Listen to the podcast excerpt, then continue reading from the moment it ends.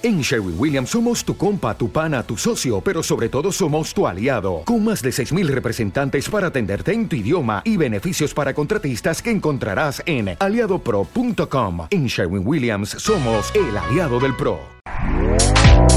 Este podcast forma parte de Evox Originals. Disfruta de este avance. La red marciana presenta...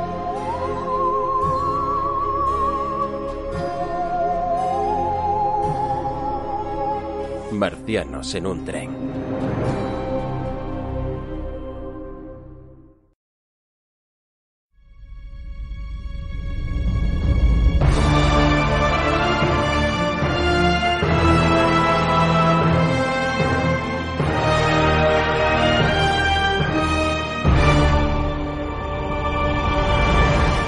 Hola y bienvenidos a Marcianos en un tren.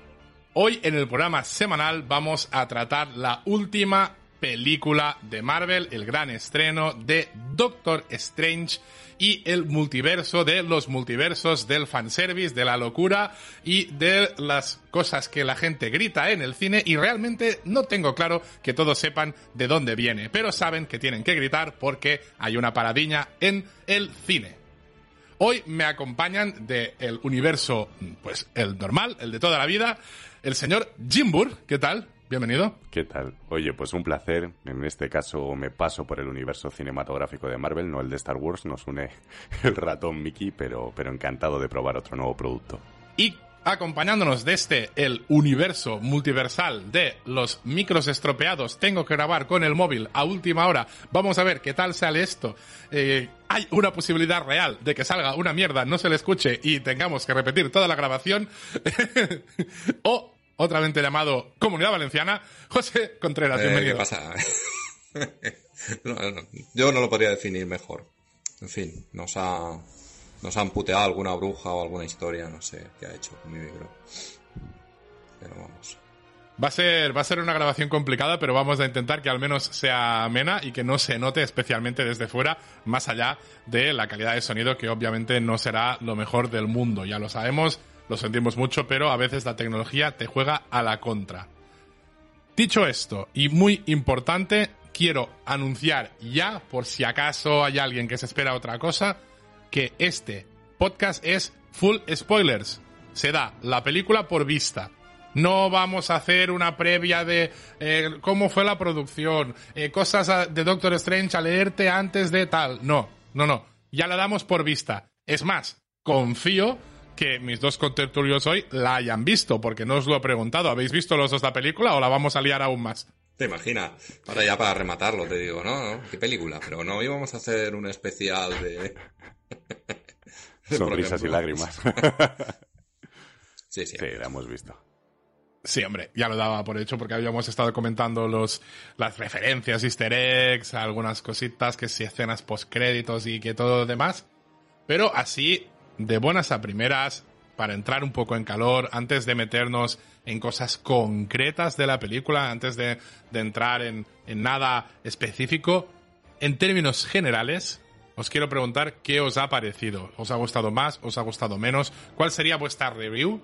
que ya os digo, puede ser con spoiler, pero que es una cosa genérica. Jimbur, tú mismo, ¿sales de la película y te vas contento o te vas en plan, me? Como, ¿Cuál es tu No, primera pues impresión al terminar? Muy contento y sobre todo muy sorprendido porque sí es verdad que si uno prestaba atención a las noticias sobre este proyecto y un poco todos los baches que ha tenido y sobre todo la gran expectativa que era traerse a un director tan potente como Sam Raimi, pues al final, quieras o no, tenías una especie de batiburrillo en la cabeza y no estabas muy seguro de si iba a funcionar o no la película. Y me encuentro con una película que es súper amena, que tiene muy claro lo que quiere hacer, que no cae, eh, al contrario que su predecesora, su primera parte, en esa fórmula que le funciona a Marvel a la hora de generar dividendos, pero que te da la sensación de que es un corte y pega, es decir, sustituye este personaje por otro, mm, le suceden este tipo de cosas y de repente ya tengo otro producto más que puedo vender. Y ha habido momentos en el que no solo he desencajado la mandíbula por el fanservice, sino por el hecho de decir, venga, vamos a atrevernos, vamos a mostrar un lado quizás un poquito más crudo y eso que han pasado por filtros y se han tenido que hacer muchas regrabaciones y que te da la sensación de frescura, ¿no? Es algo que quizás la última vez lo había visto en Eternos, donde sí se permitía un poquito más de manga ancha y, y aquí pude respirar aliviado porque dije, bien, dentro de ese camino muy seguro que establece el productor Kevin Feige y sobre todo los estudios de mercado, estoy notando que intentan doblar un poquito el junco o experimentar cositas nuevas sin que se note demasiado la plantilla que suelen utilizar. ¿Y José? Pues yo en caliente te diría que, incluso puede estar entre mis favoritas, ¿eh? O sea, a mí me ha gustado mucho. Más la he visto muy valiente en algunas cosas. De hecho, lo primero que pensé fue, hostia, igual mi sobrino no debería de ir a ver esto, no sé si le va a dar pesadillas o qué, lo cual es un buen síntoma de acuerdo a todo lo que se suele criticar de las películas de Marvel, que igual son un poco más infantiles y demás. Y, la ver, y aparte de todo eso, la palabra clave es la que ha usado Jimbur, que es sorprendido, o sea, porque a mí me la han metido toda doblada, o sea, yo estaba viendo cosas y diciendo, hostia, esto no puede ser, o sea, luego entraremos en detalle, pero llegando al punto incluso de autoengañarme dos o tres veces con un tema de la película, decir, no, no, no, pero va a ser que tal, y al final no, efectivamente ser, ser esto así. lo, todo lo referido a la bruja escarlata, vamos, quiero decir. Esa es la primera gran sorpresa, o sea.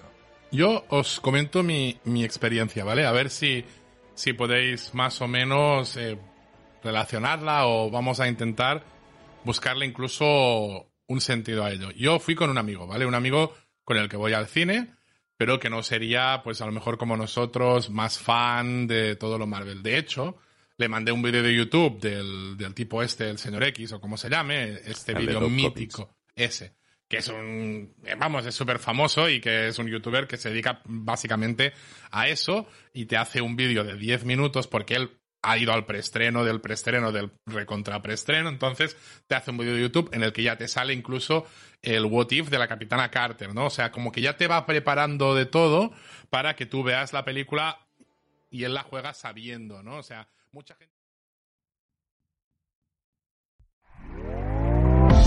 ¿Te está gustando lo que escuchas?